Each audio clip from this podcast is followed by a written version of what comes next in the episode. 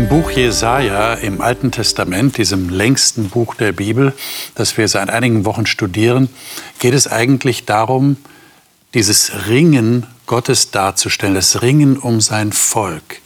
Auf der einen Seite ist er sehr traurig darüber, dass sie abtrünnig geworden sind, dass sie Unrecht tun, dass sie sich nicht um die Witwen und Waisen kümmern, dass sie einfach mehr so die Richtung der Heiden eingeschlagen haben. Und auf der anderen Seite sagt er ihnen, wie sehr er sie liebt und dass er Gnade walten lässt und dass er sie, dass er ihnen wieder Frieden schenken will. Und er eröffnet ihnen einen, einen großen Blick auf das, was er in Zukunft mit ihnen vorhat. Und das ist wunderbar. Und die Bilder, die er da verwendet, sind so faszinierend. Und um diesen Gott geht es auch heute. In den Kapiteln, die jetzt am Ende des Buches kommen. Also die Kapitel 59 bis 62 und darüber hinaus. Und wir wollen uns einmal anschauen, wie Gott tatsächlich vorhat, Gerechtigkeit zu schaffen und gleichzeitig aber auch Gnade walten zu lassen. Deshalb das Thema Gerechtigkeit und Gnade. Und darüber möchte ich mit den Gästen sprechen. Und dies sind heute meine Gäste. Marjuka Ostrovjanovic ist in Finnland aufgewachsen und hat erst nach schweren Zeiten zu Gott gefunden. Heute lebt sie in Bayern und sagt, sie habe Gott in der Bibel, seinem Wort, gefunden. Shaina Strimbo ist in Hessen geboren und in Schleswig-Holstein aufgewachsen. Sie hat Theologie studiert und leitet derzeit die Arbeit ihrer Freikirche unter Jugendlichen in Österreich, wo sie in der Nähe von Wien lebt. Samuel Schmidt hat Theologie und BWL studiert, war Pastor und in der Jugendarbeit tätig und ist aktuell in der Finanzberatung tätig. Er sagt, dass die Bibel trotz aller Fragen die größte Inspiration und Herausforderung für ihn sei. Dr. Christian Noack lebt in Darmstadt und leitet dort das christliche Schulzentrum Marienhöhe. Er ist ausgebildeter Pastor und Gymnasiallehrer für Religion und Geschichte. Er sagt, die Bibel immer besser zu verstehen sei seine große Leidenschaft. Genau darum geht es jetzt in unserer Runde. Ich begrüße euch. Schön, dass ihr da seid. Wir wollen die Bibel besser verstehen. Und ich lade euch ein, dass wir Jesaja 59 aufschlagen. Letzte Woche hatten wir Jesaja 58. Jetzt setzen wir fort in Jesaja 59. Und ich schlage vor, dass wir mal die ersten beiden Verse lesen und dann gleich danach die Verse 9 bis 13 und dann noch 16 und 17. Das kann ja immer jemand anders lesen. Wir machen das so, wer gerne liest, sagt einfach kurz, welche Bibelversion er oder sie vor sich hat und liest einfach. Also wir beginnen mal mit Jesaja 59, die ersten beiden Verse. Ich kann gerne lesen. Mhm. Ich lese aus der Elberfelder. Siehe, die Hand des Herrn ist nicht zu kurz, um zu retten, und sein Ohr nicht zu schwer, um zu hören sondern eure Vergehen sind es, die eine Scheidung gemacht haben zwischen euch und eurem Gott. Und eure Sünden haben sein Angesicht vor euch verhüllt, dass er nicht hört. Mhm. Dann Verse 9 bis 13. Das könnte ich mal weiterlesen aus der Herder-Übersetzung. Mhm.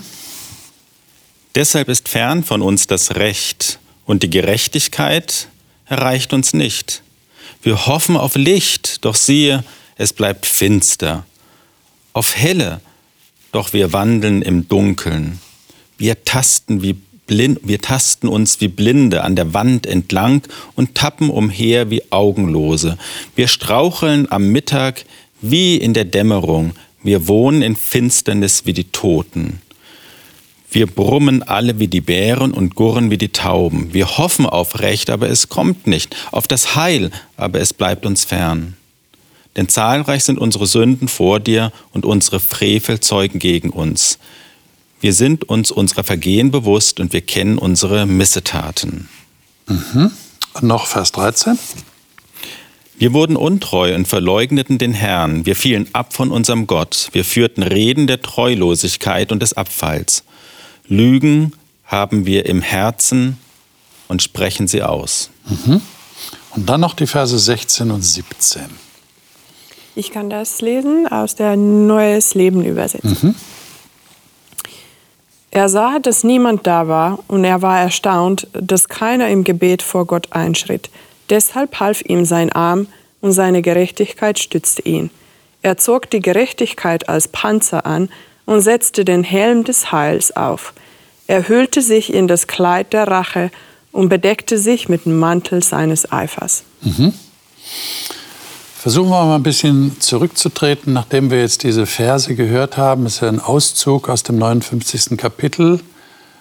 Wir stellen fest, ich sage das jetzt mal so als Zusammenfassung, das erinnert uns an etwas, erinnert uns an andere Kapitel mhm. im Buch Jesaja, wo es immer wieder darum geht, wo Gott sagt, mein Volk ist abtrünnig geworden, ist abgefallen. Das haben wir hier sehr stark.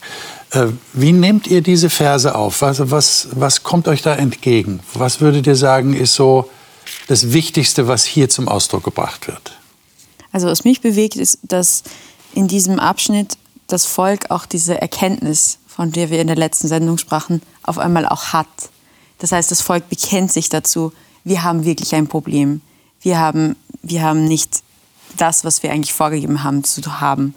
Wir haben Dunkelheit statt Licht wir sind wie Blinde, wir tappen umher, wir, wir haben keine Ahnung, so quasi. Und, und da ist auf jeden Fall etwas passiert. Das heißt, die, die Botschaft hatte Wirkung, die verkündet wurde. Ist es einfach, zu so einer Erkenntnis zu kommen? Ich stelle mir jetzt so vor, wenn man das so überlegt, wenn ich mich versuche, in die Lage der Leute damals hineinzuversetzen. Wir haben das ja schon in der letzten Sendung gehabt mit Jesaja 58, mit dem Fasten, wo Gott sagt, also ihr fastet, Ihr nehmt das sehr ernst, beschwert euch dann darüber, dass ich das nicht sehen will oder dann nicht wirklich anerkenne, dass ihr so treu im Fasten seid. Aber ich meine ja was ganz anderes. Äh, also ich habe so den Eindruck, die Leute, die haben gar kein Gefühl dafür, gar kein Empfinden dafür, dass bei ihnen ein Problem vorliegt. Aber du sagst, jetzt sehen sie es ein. Jetzt sagen sie, ja, wir haben Unrecht getan. Ist das ist das ein schwieriger Prozess, das zuzugeben? Gerade dann, wenn man es vielleicht gar nicht merkt oder gar nicht fühlt?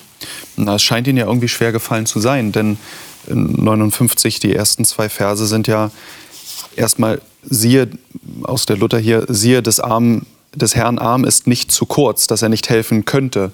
Das ist also erstmal der erste Gedanke gewesen. Wir haben doch alles gemacht, wo wir dachten, das wäre richtig. Mhm. Und ähm, Gott hat jetzt nicht irgendwie eingegriffen oder es ist nicht das passiert, was wir geglaubt haben. Und dann muss eben Gott geschwiegen haben oder er hat nichts gemacht oder er konnte nicht helfen oder was auch immer. Also das scheinen die ersten Gedanken gewesen zu sein. Und äh, vielleicht wollte er auch nicht helfen, ja. Und erst dann kam so die Erkenntnis, naja gut, vielleicht liegt es an uns. Ich denke auch, dass, dass, dass es hier in dieser Situation, es, es muss irgendein Problem geben, was für sie irgendwie die Augen geöffnet hat, mhm. äh, wo sie dann zu der Erkenntnis gekommen sind, oh, vielleicht äh, sind wir doch das Problem. Aber, aber wenn es uns sehr gut geht und alles gut läuft, dann vielleicht kommen wir gar nicht zu dem Punkt, wo wir auf uns sehen oder wo, wir, wo es wahr wird, dass irgendetwas äh, nicht stimmt aber dann, wenn es eine schwierige Situation gibt, deshalb tasten wir in, an einer Wand entlang wie Blinde und tappen umher. Also irgendetwas ist nicht in Ordnung und deshalb ähm, äh, ja, muss man irgendwie die Situation lösen. Und dann kommt man zu der Erkenntnis, ja, äh, es liegt vielleicht doch an uns. Hm. Aber das ist nicht so einfach, dass ich jetzt nicht sage, Gott ist ja ein gnädiger Gott. Ähm, Deshalb wird es schon nicht so schlimm sein, was ich gemacht habe. Versteht ihr, was ich meine? Ja. Äh, zu der Erkenntnis zu kommen, meine, mein Unrecht trennt mich jetzt von Gott und die Vorstellung zu haben, aha, und deshalb hilft Gott mir jetzt nicht, das ist ja schon eine krasse Vorstellung mhm. eigentlich. Und zu sagen, aber Gott soll auch mir gegenüber oder darf auch mir gegenüber gerecht sein, äh, stelle ich mir nicht so einfach vor. Mhm. Also ich nehme das so wahr, dass in den ersten Versen hier bis Vers 8, wir haben ja nur die ersten beiden Verse gelesen, mhm. eine Anklage ist. Es läuft gar nicht gut. Also richtig ähm, ein, ein Aufdecken, ähm, ein sehr negatives Feedback, wie man heute modern sagen würde. Und die Reaktion auf mhm. dieses Feedback äh, Gottes oder des Propheten, der beschreibt mhm. äh, die Situation, ist eigentlich ein stimmt. Deshalb ist fern von uns das Recht eine Einsicht. Ah ja, deswegen. Mhm. eine Einsicht, nicht eine Abwehr, das stimmt doch gar nicht und das ist doch ganz anders, sondern hier eigentlich eine ganz klare Einsicht, richtig, stimmt, darum ist es so, deswegen tappen wir so. Es ist eigentlich eine Klage, dass es so ist. Mhm. Und das ist doch ein toller Prozess, auch ganz persönlich. Äh, in unserem Leben ist ja auch so, dass wir manchmal uns okay halten und wir brauchen ein negatives Feedback, um auch weiterzukommen mhm. und zu wachsen. Okay. Und das ist das ganz Spannende, dieses Wachstumsprozess, dass das Volk Israel immer mehr lernt, auch die Fehler zu sehen, aber immer mehr auch das Erbarmen Gottes. Mhm. Beides. Ich habe das Gefühl, dass da vielleicht auch irgendein Versuch gewesen ist, es selbst selber zu lösen erst. Weil ich, ich sehe jetzt so Texte wie den Vers 6 zum Beispiel, die Fäden, die sie weben, taugen nicht zum Kleid, was sie spinnen, nicht zur Decke. Das erinnert mich sehr stark an, äh, mm. an, an Sündenfall. Äh, und als sie sich äh, äh decken wollten mit den äh, Blättern und so weiter, einfach ähm, ähm, weil sie gesehen haben, dass es ein Problem gibt, dass sie nackt sind und so weiter. Aber das, was sie selber irgendwie versuchen, als eine Decke für sich zu machen, hilft doch nicht. Mhm. Also vielleicht ist das auch ein Weg, was zu dieser Schlussfolgerung äh, äh, leitet, dass ach, wir schaffen es wahrscheinlich uns nicht selber aus dieser, aus dieser Situation zu retten. Mhm. Wir, brauchen, wir brauchen eigentlich Gottes Hilfe dafür. Mhm. Und da passt dann der, der 16. Vers dazu, oder der 17. ist es. Er zog Gerechtigkeit an wie einen Panzer und setzte den Helm des Heils auf sein Haupt. Mhm. Das redet ja scheinbar von Gott, oder? Der Herr sah es, Vers 15 und so weiter. Er sah, dass kein Mann da war. Und dann, er zog Gerechtigkeit. Was heißt denn das? Er zog Gerechtigkeit an. Das heißt, du hast gerade von den Kleidern gesprochen. Sie haben keine ausreichenden Kleider gehabt. Mhm. Aber jetzt zieht Gott Gerechtigkeit an. Ja, das ist ja die spannende Frage, was Gerechtigkeit, Zedakah oder diese, diese Begriffe im Hebräischen für Konnotationen und ähm, äh, ja, was für einen Eindruck der gewinnt. Hier in dem Abt äh, ist es eine Parallele. Er zog die Gerechtigkeit wie einen Panzer an und den Helm des Heils war auf seinem Haupt.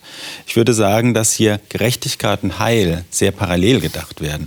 Es ist eine heilschaffende Gerechtigkeit, die jetzt hier im Blick steht.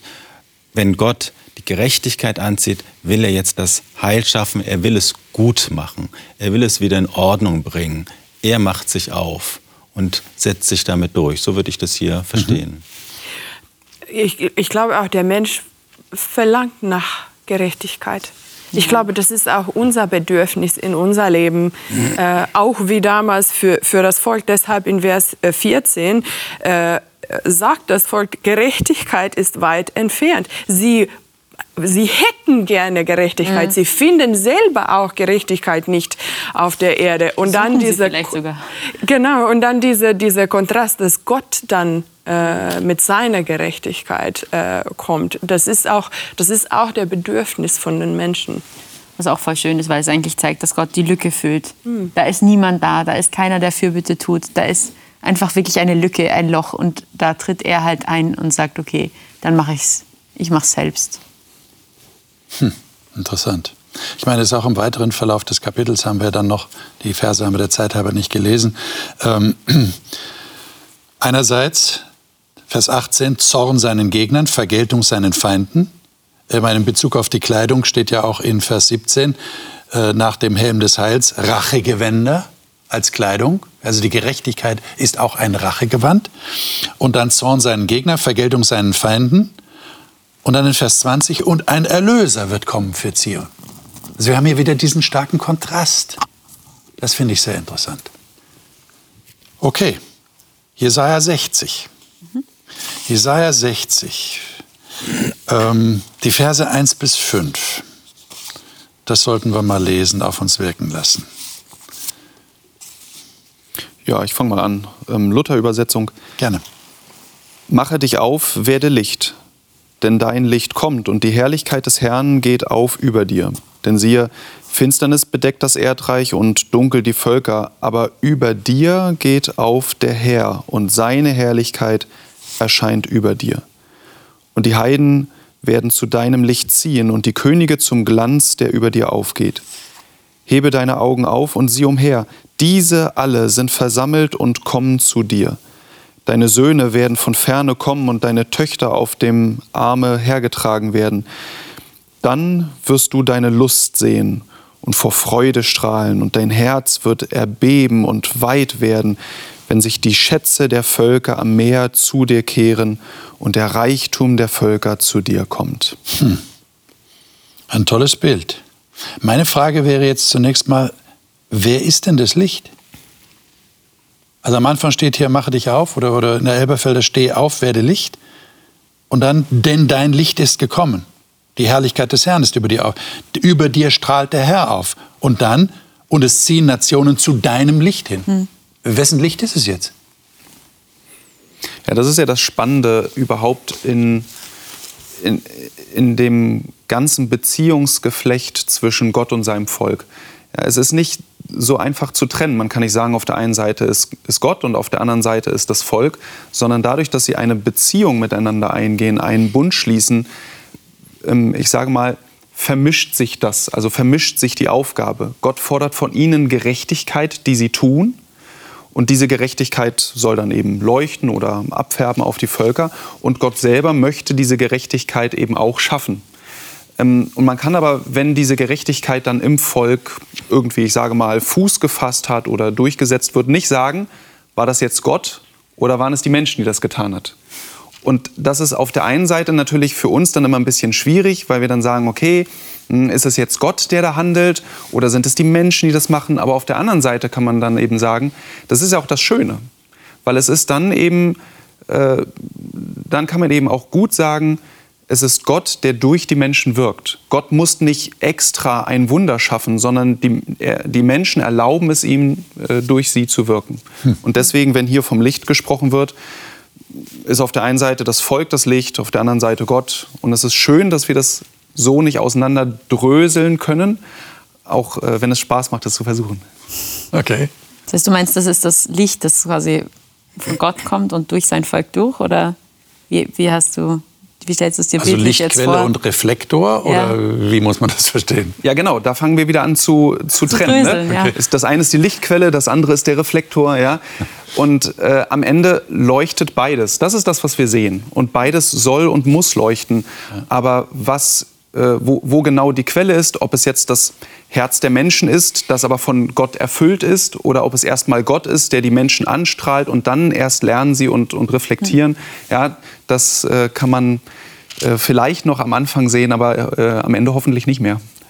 Es wäre ja auch toll, wenn der Unterschied gar nicht mehr sichtbar wäre, ja, oder? Richtig. Mhm. Wenn es so deutlich ist, dass man denkt, ja. da kommt das Licht her. Ja, das wäre so. ideal. Christian. Also ich, ich glaube schon, dass es hier ein, ein Zuspruch ist, der mhm. sagt, steh auf, werde Licht, denn gekommen ist dein Licht. Mhm. Okay. Und die Herrlichkeit des Herrn strahlt über dir. Also mhm. mach dir das bewusst. Du, du, musst jetzt nicht erst Licht werden und dann strahlt dir Gott, sondern Gott strahlt dir. Werde jetzt einfach Licht. Äh, das ist einfach ein Aufruf, das passiert jetzt. Mhm. Du wirst jetzt Licht, ja. denn Gott strahlt. Später heißt es ja auch in 61 dann, ähm, und in den 60 noch später, denn der Herr in Vers 19, äh, nicht die Sonne ähm, wird dir, dir mehr am Tag als Licht dienen und der Glanz des Mondes zur Erhellung der Nacht. Ja. Denn der Herr ist dein ewiges Licht und dein Gott dein strahlender Glanz. Mhm. Und dann noch weiter unter, der Herr ist dein ewiges Licht, zu Ende sind die Tage der Trauer. Und ich finde das ein Bild, das so auf so vieles anwendbar ist, dass Gottes Licht aufleuchtet, dieser Zuspruch, diese Zusage, diese Nähe Gottes, diese heilschaffende Nähe Gottes. Und die leuchtet einen an und da würde ich das vom Samuel natürlich aufnehmen. Und äh, die Idee, Paulus nimmt das Bild auf in 2. Korinther 3, Vers 18. Er sieht dann Jesus wie Zion oder Jerusalem. Und Jesus, äh, wir schauen Jesus an und werden in sein Licht verwandelt von mhm. einer Herrlichkeit in die andere. Das ist eine Art Identifikation. Ja, auch. genau. Und dann die Idee ist, dass auch Zion, also wir als Menschheit, als das Volk Israel, die Weltgemeinschaft, alle die Glaubenden, dann auch dieses Licht ein wenig widerstrahlen. Wie, wie muss ich mir das denn konkret vorstellen? Das heißt, wenn, wenn ich in einen Raum hineingehe, der dunkel ist, mhm. dann sollte es durch meine Präsenz hell werden in dem Raum? Also jetzt mal im übertragenen Sinne natürlich, weil ich bin ja keine Lampe. Aber wie, wie, wie ist das konkret? Ich weiß nicht, ob das jetzt äh, viel konkreter ist. Eigentlich ist es auch abstrakt. Aber ich finde in diesem Zusammenhang, in diesem Kapitel und mit dem Finsternis, also mit der Gedanke, dass die Erde finster, äh, den Finsternis hat und dunkel ist. Und da denke ich an diese Ungerechtigkeit, was die Menschen mhm. gerade gesagt haben. Das ist das, was wir hier sehen. Und diese Welt der Sünde und Probleme und, äh, und alles, was um uns herum ist, dieses Leiden. Und und ich denke, in diesem Zusammenhang in Kapitel 60, besonders wenn man weiterliest, dann geht es um, um eine Beschreibung äh, äh, von dem Land, wo alles dann besser sein wird, mhm. wo, wo dann äh, alle zu Gott kommen werden und Gott dann das Licht sein wird und es wird keine Sonne geben, sondern Gott ist da in der Mitte von den Menschen. Also ich denke, dieses Licht ist ist schon da, jetzt auch wenn die Erde dunkel ist, mm, dieses Licht ist die Hoffnung, mhm. dass es alles noch ändern wird. Ähm, auch wenn es jetzt noch nicht so ist, aber es hilft uns in diese Dunkelheit zu leben, um mhm. zu wissen, dass ja. es sich noch ändern wird. Gott hat versprochen, äh, er wird alles besser machen. Am Ende wird alles gut, so in die Richtung auch, gell? Genau. Was mir auch äh, vielleicht noch ein Bild des vielleicht konkreter, weil du jetzt so die Konkretisierung ansprichst, mhm. konkreter noch benennen könnte. Wir haben auch in der letzten Sendung davon gesprochen, dass eigentlich diese Barmherzigkeit Gottes ja auch durch das Volk halt spürbar und erlebbar auch für die Mitmenschen werden sollte. Und ich denke, ähm, dass die Übertragung durchaus passend ist, ja auch zu sagen, durch ein gerechtes Leben wird Barmherzigkeit spürbar, greifbar. Es wird es wird Gnade geübt, ja, da wo vielleicht sonst Härte wäre. Es wird Empathie gezeigt, ja. Ich glaube, dass das einen Unterschied macht, wo auch eine christliche Hoffnung quasi ein anderes Leben, zu einem anderen Leben auch aufruft eigentlich, ja. Nämlich nicht nur für sich selber zu leben, sondern auch für den anderen zu leben. Und dadurch wird, glaube ich, auch konkreter, dass dann es nicht nur so jeder sich selbst überlassen und tappt im Dunkeln umher, ja, sondern wir, wir sind füreinander da, wir, sind, wir achten aufeinander und wir, wir geben die Hoffnung auch weiter, wir teilen das auch miteinander. Ich meine, das war ja offensichtlich auch der Plan, den Gott mit dem Volk Israel hatte. Mhm. Sie sollten mir dieses Licht weitergeben. Sie sollten ja Hoffnung vermitteln, auch denen, die in der Finsternis leben, wie, ja. wie Jesaja das auch ausdrückt. Meine Frage ist natürlich, wenn wir es jetzt auf uns heute übertragen, ich meine, das, was wir hier lesen, das ist lange her, mhm. ähm, aber das setzt sich ja fort, auch durch den Messias, durch den Erlöser, der für uns sehr wichtig ist und der auch hier erwähnt wird. Ähm, wie kann das denn bei uns konkret aussehen? Äh, der Gedanke war doch offensichtlich von Gott, dass alle sich hingezogen fühlen zum Licht. Ist ja auch normal. Mhm. Wenn wir jetzt das Bild mal verinnerlichen, wenn irgendwo dunkel ist, dann brauche ich ein Licht, dann gehe ich dahin, wo Licht ist. Das ist das Natürlichste von der Welt. Das heißt also, wenn wir es auf uns beziehen, müssten die Leute sich angezogen fühlen durch, ja was jetzt konkret? Ich kann jetzt sagen, durch unser Licht, aber das ist mir noch nicht konkret genug. Was heißt denn das?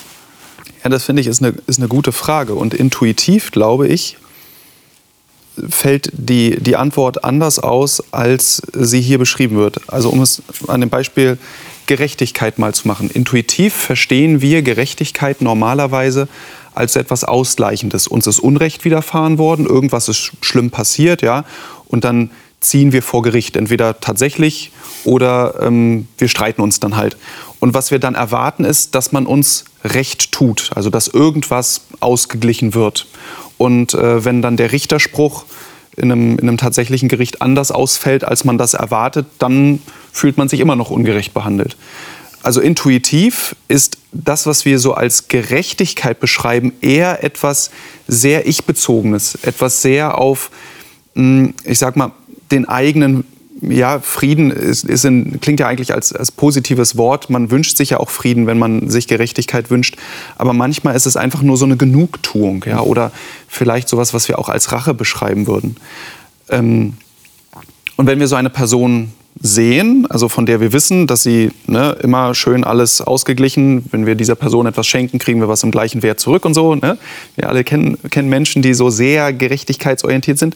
Wenn so eine Person den Raum betritt, ähm, dann ist das etwas völlig anderes, als wenn eine Person den Raum betritt, die, ich sage mal, freigiebig ist, gutherzig, die einfach sagt, ach komm, lass gut sein, ne, äh, die Geschenke auch wirklich annehmen kann, die aber selber freigebig schenkt, da würden wir eher schon sagen, da wird der Raum hell oder da geht die Sonne auf. Manchmal sagen wir das, äh, wenn, wenn Menschen mhm. den Raum betreten, dann sagen wir, ach guck mal, die Sonne geht auf. Ja? Die mhm. strahlen so etwas aus, was man wirklich auch als Licht beschreiben könnte. Und ich glaube, auch wenn es heute um Gerechtigkeit geht, die Art und Weise, wie wir diese Gerechtigkeit verstehen, ist ein ganz entscheidender Punkt. Ist es nämlich eine ich-bezogene Gerechtigkeit oder eine Gerechtigkeit auf entweder so etwas wie Gemeinschaft oder, oder auch nur ähm, in Zweisamkeit bezogen? Das macht einen ganz, ganz wesentlichen Unterschied. Da müssten wir Christen ja dann, sage ich jetzt mal, die Vorreiter sein, oder? Ja, das macht man also bei uns ja, müsste immer die Sonne aufgehen. Richtig, und das macht man uns ja oft genug auch zum Vorwurf, ja. ne, dass das schwierig ist mit der Sonne. Aber ja. worin liegt denn dann das Problem? Ich meine, wenn wir es jetzt mal von, von Israel übertragen auf uns, die haben damals das Problem gehabt. Warum haben wir ein Problem damit? Das Problem ist, dass wir als das neue Israel genauso diese Texte für uns lesen müssen und dass das, was wir in Kapitel 59 am Anfang gelesen haben, leider auch in der Christenheit auch in, in einem persönlich immer auch wieder drin steckt. Eben auch, dass ich Sünder bin. Luther hat gesagt, wir sind Sünder und Gerechte zugleich. Mhm. Und wenn wir glauben, dass dieses Licht, was Gott hier verheißt, in Jesus in besonderer Weise aufgestrahlt ist und auf uns zurückstrahlt, äh, dann ist das immer auch gebrochen, dann ist das immer ein Widerstrahl wie der Mond die Sonne widerstrahlt. Aber wir sind nicht die Sonne. Jesus ist die Sonne. Mhm. und, und so leben wir auch, wie es in einer anderen äh, Formulierung schön heißt, in einer Zwischenzeit. Und diese Zwischenzeit wird ja auch im Jesaja-Buch toll beschrieben. Mhm. Man sieht schon das Licht, aber man lebt noch in der Finsternis. Man wird schon von diesem Licht beschienen und manchmal ist es wieder dunkel. In dieser Spannung leben wir. Das erlebe ich auch. Es gibt Tage äh, als Schulleiter, wo ich das Gefühl habe, manchmal bin ich auch mal die Sonne für jemanden und die freuen sich, aber manchmal fälle ich vielleicht auch Entscheidungen oder auch Kommunikation, die wirken nicht so. Oder ich äh, mache auch Fehler. Mhm. Ja, und äh, da sind wir, glaube ich, in einer sehr ambivalenten Spannung. Und das Schöne ist aber, dass wir als Christen immer wissen, dieses Licht Christi leuchtet uns ewig an. Diese Verheißung im Jesaja-Buch, die gilt ja seitdem. Wer das Licht Gottes schaut, das leuchtet ewig. Selbst wenn man stirbt, heißt es im Johannesevangelium, bleiben wir im Licht Gottes. Das finde ich eine wunderbare Um in deinem Bild zu bleiben, wäre es dann gut, wir würden Sorge tragen, dass die Erde sich nicht zwischen uns und die Sonne schiebt? Dann hätten wir eine Mondfinsternis. Kennen wir ja als astronomisches Phänomen. Aber ihr versteht, wenn wir das jetzt übertragen würden, kann ich irgendwas tun, dass das Licht mich tatsächlich immer anscheint und ich tatsächlich auch Licht sein kann? Ja, ich, ich äh, denke an äh, Kapitel 58, 58, was auch Scheiner vorher erwähnt hat, ähm, wir haben darüber in, in, in, der letzten Sendung, denke ich, geredet, wie, wie wir Menschen manchmal so fokussiert auf unsere religiöse Formen sind oder unsere Ritualen und wir sind, wir gehen sozusagen Sonnenbaden vielleicht alleine. Für mich bitte das Licht und ich, ich kümmere mich um meine Spiritualität und, und meine geistliche Bedürfnisse und das ist dann irgendwie, das ist diese egoistische, denke ich. Es geht nur um mhm. mich äh, und Kapitel 58 sagt ganz klar, nein, darum geht es gar nicht nicht. Ähm, äh, es, es, es, es, es sollte dir um die Bedürfnisse von den anderen gehen. Das mhm. ist die, die, die, ähm, die Einwirkung oder die, ja, wenn Gottes Licht in dir äh, ist, dann ist das das, was du eigentlich tun willst oder das sollte die Resultat davon mhm. sein, mhm. ähm, die Bedürfnisse anderen zu stellen. In Kapitel 55, äh, hier gibt es Brot und Wasser gratis, aber es ist nicht nur für mich, mhm. es ist für jeden da. Mhm. Äh, wie gebe ich es denn weiter? Ja. Ja. Genau diese Aufrichtigkeit, die wird ja auch in Kapitel 59 ähm, kritisiert, dass die eben fehlt. Ne? Also es wird hier gesagt, es gibt ähm, Ungehorsam, Lügenworte, bedenkenloses Daherreden. In, insgesamt wird in, ab Vers 13 äh, gesagt, die Aufrichtigkeit fehlt. Irgendwas wird da gemacht und es wird irgendwas ähm, vielleicht religiös zelebriert, aber dahinter fehlt das Herz. Mhm. Also es, es gibt ja durchaus Menschen, die, die ja, so tun oder es gut drauf haben, sich so zu verhalten, als, als wären sie gute Menschen, ja, hätten auch die Werte am richtigen Fleck, aber man merkt, es reicht nicht sonderlich weit nach hinten. Mhm. Und weil wir vorher auch äh, die Frage hatten, sollten dann immer alle so handeln, dass man denkt, die Sonne geht an. Wenn man das dann schon nur mehr faked, weil so sollte es ja sein, mhm. ist es ja auch nicht mehr authentisch. Also ich fand das äh, total wertvoll, weil du jetzt auch gesagt hast, ähm, natürlich gibt es Tage, oder? Da ist man vielleicht die Sonne für wen anderen und dann gibt es eben auch diese anderen Tage. Und wir sind Menschen und das ist ganz normal und das ist voll okay. Also ich glaube auch nicht, dass Gott den Anspruch hat an sein Volk, dass sie quasi unmenschlich sein sollen, sondern er sagt, es ist eine Ermutigung. Er sagt einfach, ja, es ist Finsternis in der Erde, aber es ist auch Licht. Ja. Steh jetzt auf, mach dich bereit und, und quasi trag dieses Licht weiter, gib es eben weiter, behalte es nicht nur für Und vielleicht sich auch gegenseitig ermutigen, die Sonne zu suchen. Ja. ja also ja. auch wenn es wolkenverhangene Tage gibt, doch die genau. Sonne zu suchen. Und oder zu wissen, dass sie auf jeden Fall scheint. Sie scheint immer, genau, ja, scheint auch wenn immer. Nebel ist oder genau. so. Sie ist ja immer genau. da. Genau. Unsere Zeit rast dahin, unsere Sendezeit meine ich. Und äh, ich will nur äh, Jesaja 61 äh, zitieren, weil das auch ein sehr bekanntes Wort ist. Jesus hat es ja im Neuen Testament in der Synagoge in, in Nazareth zitiert. Der Geist des Herrn, die ersten Verse in Kapitel 61, der Geist des Herrn ist auf mir, denn der Herr hat mich gesalbt. Er hat mich gesandt, den Elenden frohe Botschaft zu bringen, zu verbinden, die gebrochenen Herzens sind, Freilassung auszurufen den Gefangenen und Öffnung des Kerkers den Gebundenen, auszurufen das Gnadenjahr des Herrn und den Tag der Rache für unseren Gott, zu trösten alle Trauernden, den Trauernden zieh uns Frieden, ihren Kopfschmuck statt Asche zu geben, Freudenöl statt Trauer, ein Ruhmesgewand statt eines verzagten Geistes, damit sie Terebinden der Gerechtigkeit genannt werden. Eine Pflanzung des Herrn, dass er sich durch sie verherrlicht. Also hier haben wir Gnade, Gnadenjahr des Herrn, Freilassung und dann Gerechtigkeit. Ist ja interessant. Das klingt ja so, als würde Jesaja hier reden. Er ist ja auch derjenige, der hier schreibt. Mhm. Aber Jesus bezieht das auf sich. Er mhm. ist derjenige, der das bringt. Aber ich würde gerne mit euch noch auf Jesaja 62 zu sprechen kommen. Und da haben wir ein interessant, also da haben wir viele Bilder. Jesaja ist ja voller Bilder. Mhm.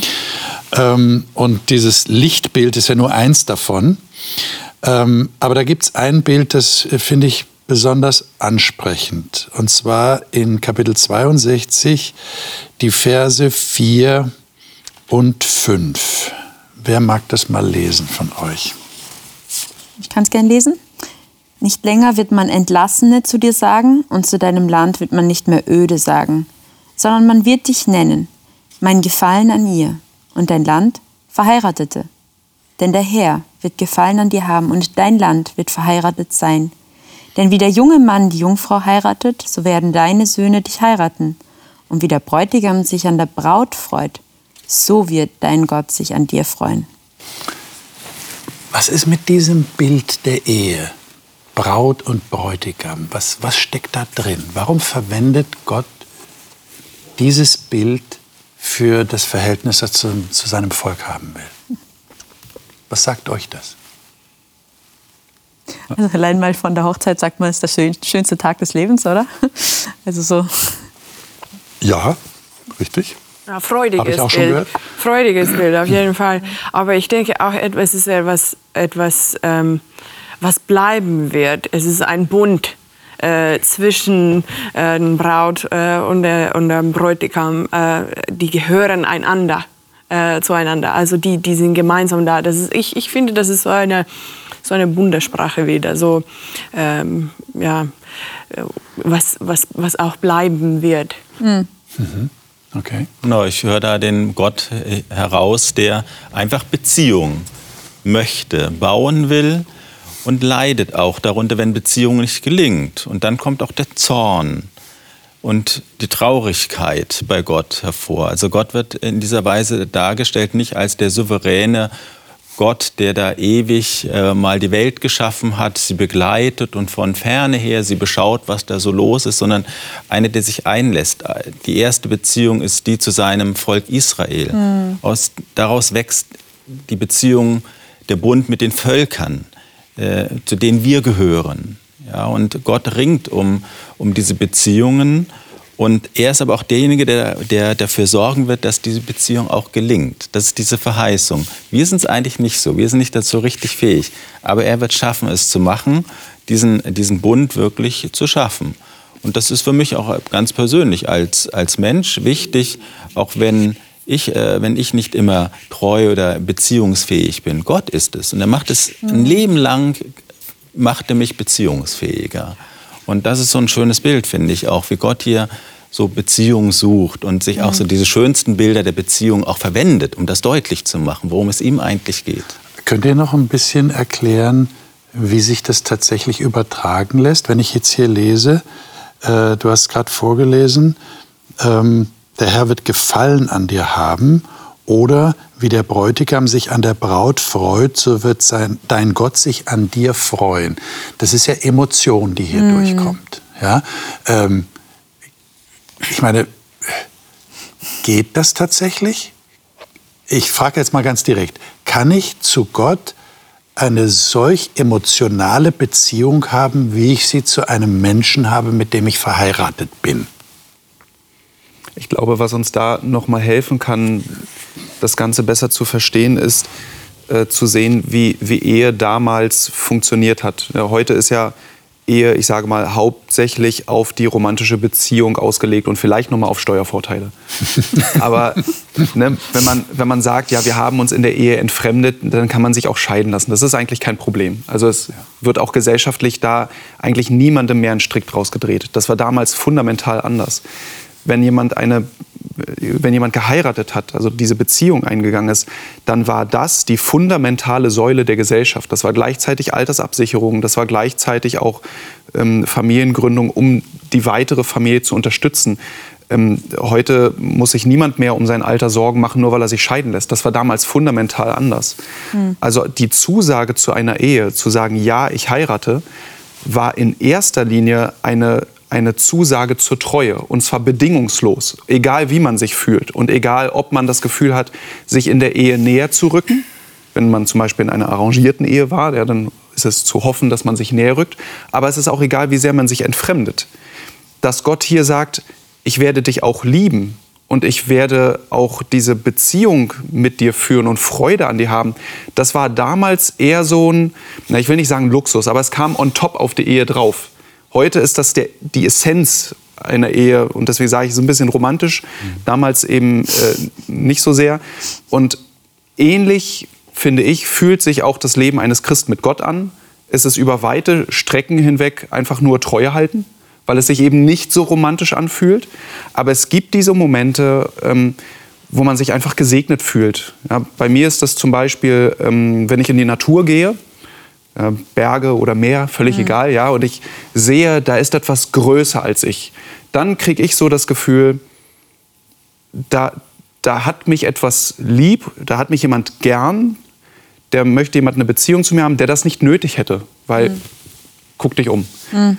Ja, und genauso, ähm, wenn ich Dinge, Verläufe in meinem Leben sehe, wo ich dachte, das sind schwierige Umbrüche und ich habe mich geärgert und habe einfach gesagt, gut, dann ist das jetzt so eine Zeit, einfach mal Treue halten, egal wie es sich anfühlt. Aber hinterher habe ich gemerkt, da war Segen drin. Nicht, dass Gott das extra geschickt hat, ähm, aber äh, er hat trotzdem hindurchgeleitet. Und das sind diese Momente, wo ich sage, sagen kann, es ist zwar im Nachhinein, aber es sind schon emotionale Momente. Aber es, ich verstehe dich jetzt so, es ist nicht das Gefühl das Fundament von, von dieser Beziehung, ja. weil Gefühle können sich auch verändern, sondern es ist ein, ein Bund, wie du auch schon gesagt hast. Aber die Freude ist nicht nur die Freude über die Absicherung.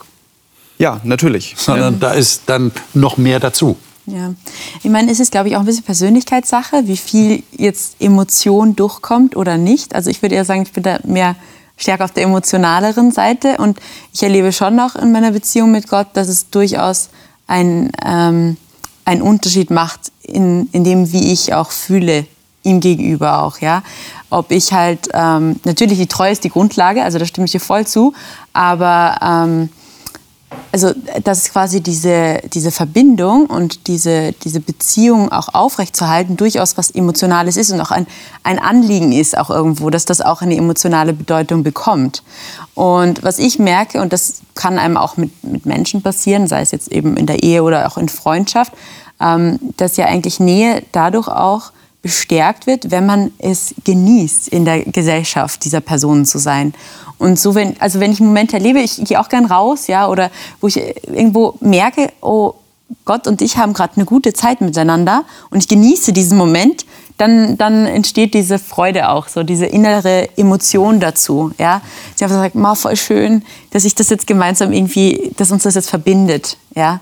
Also da habe ich durchaus unterschiedlichste Erfahrungen einfach gemacht, ja, die ich durchaus emotional. Und ihr würdet sagen, das hat auf jeden Fall auch eine Bedeutung in dieser Beziehung. Oh ja, auf jeden Fall, weil sie weil natürlich. Weil du hast so angedeutet, es ist vielleicht manchmal Luxus on top. Aber ihr würdet sagen, nee, das gehört schon dazu. Diese Freude aneinander, also Beziehung schon, bedeutet ja. eben für dich. Ja. Du sagst, es ist typabhängig. Nee, ich würde es jemandem anderen auch wünschen, aber wenn die sagen, sie kommen ohne die Emotionen auch klar, ist das für mich okay. Ja. Also, okay. Ja. Mhm. Aber vielleicht so wie es äh, in Liebesbeziehungen, auch Ehen unterschiedliche emotionale Lagen gibt, äh, so ist es auch in der Beziehung dann zu Gott. Aber so ein Moment, wo auch man, man verliebt mal ist und Gott wirklich so der Mittelpunkt ist, äh, im Leben. Das haben viele Menschen. Oft am Anfang, wenn sie eine tiefere Beziehung mhm. eingehen, als Jugendliche, als Erwachsene, die Gott kennenlernen und ähm, treten erstmal andere Beziehungen zurück. Man möchte wirklich Gott erstmal finden. Das macht man über Bibeltexte, über Stille, über Gebet. Äh, und Gott will aber ja die Beziehung zu ihm, damit wir zu anderen die beziehungsfähiger werden. Er ist auch kein Egoist, der mich nur will mhm. und äh, ich sondere mich von allen ab, mhm. äh, sondern äh, das ist ja gerade der Gedanke, wer Gott zum Kern seiner, seiner Identität macht, wie auch immer die Gefühlslage da sein mag, der ist beziehungsfähiger mhm. und reifer und baut mehr Welt auf und zerstört sie nicht und trägt ein bisschen Reich Gottes schon in diese Zeit hinein. Auf das Zion, was hier beschrieben ist, warten wir ja auch noch. Das ist ja noch Zukunft. Aber in der Gegenwart ist das dann schon auch durchaus da. Also Dieses Werdelicht hatten wir ja gerade. Genau. Das Werdelicht hatten wir genau, ja gerade. Richtig, ja. Genau. Hm. Liebe Zuschauer, ähm, wir haben heute, glaube ich, in dieser Sendung einiges über Gott erfahren. Und ich hoffe, dass Sie dadurch ähm, ja, mehr motiviert sind, diesen Gott zu heiraten. Das ist ja ein interessanter Gedanke, nicht Gott heiraten. Ähm, das, äh, da, das, das sagen wir nicht jeden Tag. Äh, das ist vielleicht ein bisschen ungewöhnlich, dieser Gedanke, aber er ist tatsächlich in der Bibel verankert. Und es ist ein Gott, der gerecht ist, der Gerechtigkeit schafft und der in seiner Gerechtigkeit Gnade walten lässt. Das ist eine Kombination wo finden wir die wirklich sonst? Vielleicht tatsächlich in einer menschlichen Beziehung, wo uns jemand so begegnet und wir uns deshalb auch zu ihm hingezogen fühlen. Aber bei Gott erleben wir es auf jeden Fall. Jedenfalls ist das das Versprechen, das uns Jesaja gibt. Und es geht natürlich, wie wir gerade gehört haben, im Blick auf die neue Zukunft. Und das ist das Thema der nächsten Woche wenn wir hier in der Runde zusammensitzen und darüber reden, wie in den letzten Kapiteln dieses Buches über Gottes neue Zukunft geredet wird. In einer Art und Weise, die einem eigentlich das Herz aufgehen lässt, weil das, das ist die Sehnsucht, die wir alle haben. Ich wünsche Ihnen alles Gute für Ihr persönliches Nachdenken über Jesaja. Lesen Sie weiter im Buch Jesaja und wir sehen uns nächste Woche wieder. Bis dahin, Gottes Segen Ihnen.